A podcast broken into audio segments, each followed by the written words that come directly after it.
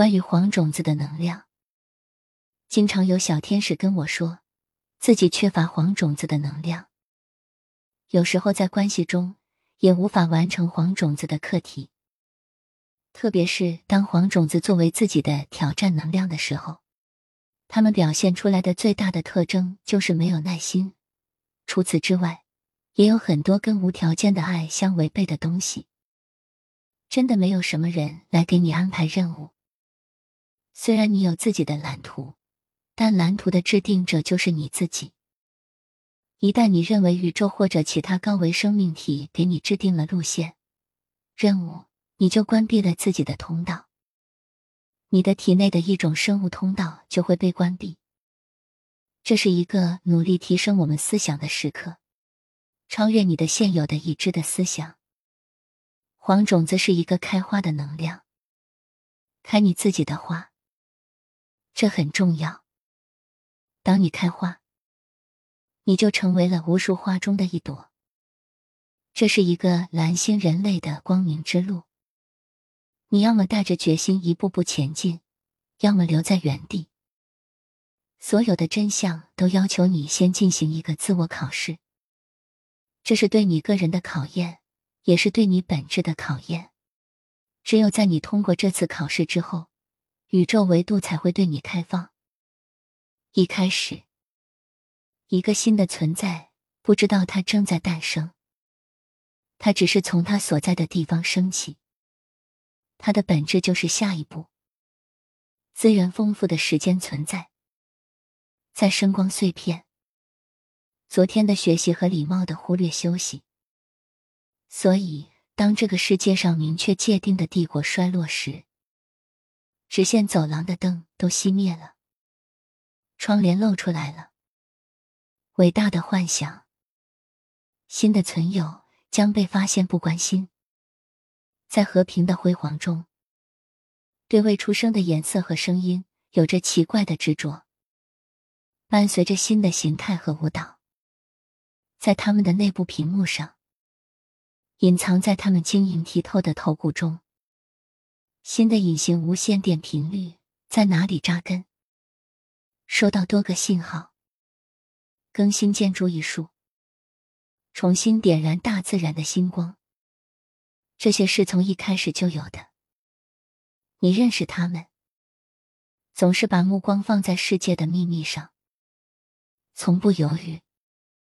神秘事件是他们的决定，他们不会放弃，直到最高的梦想。被所有人意识到，我们曾经在全宇宙兼容报告的范例里面说过黄种子。关于黄种子的日常培育也发过。如果你想培养黄种子的能量，可以学习照顾你的种子。当黄种子的能量没有发挥出来的时候，他要么就是把自己作为一个任务的接受者，而忘记了或者关闭了自己的内在通道。这是一个微妙的设置。要么就是一直在吸收，但是总感觉杂杂的，似乎对自己而言只有感觉到形式化。最直接的表现就是我们说的焦躁，有问题之后不会自己回答，总是会先问。一般来说，会问问题的人也会自己解答。之所以在问别人，是经过了自己的智慧和感受，这已经是一个吸收的过程。最重要的是。这使得我们的生物构造之内的开关不会被屏蔽，你形成了回流。外部的营养和智慧也像养料，如果你的生物开关关闭了，你就无法真正的吸收，会更像纸上谈兵。有时候，黄种子的影子还包括一种无形的掌控，这很像是我们之前在描述爱人的三种关系时聊过的内容。业力伴侣倾向于修剪，他们想把你修剪成自己喜欢的样子。他们觉得这些枝条不好看，或者会吸收营养，或者影响开花结果，就会全部帮你剪掉。他们不关心你想不想开花结果。没有人规定作为一株植物必须开花结果，但业力伴侣会认为，植物嘛，就是要开花结果的。我给你修剪是为了你结更多的果子，或者开更好看的花；一部分是为了自我满足，是我把这株植物照顾的那么好的。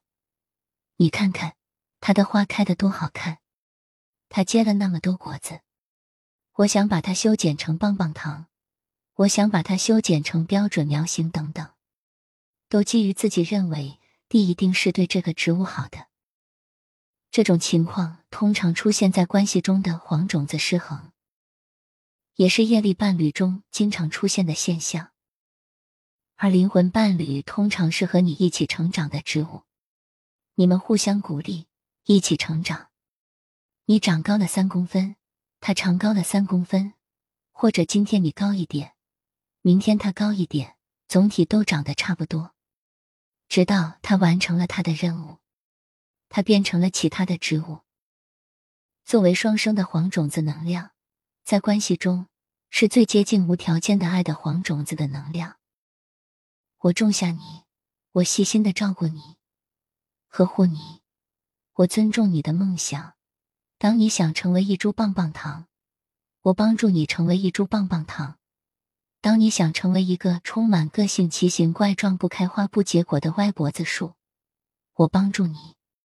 我除了帮你修剪残花枯枝，我就微笑的看着你。我不是你的主人，不是你的照顾者，我是你的朋友。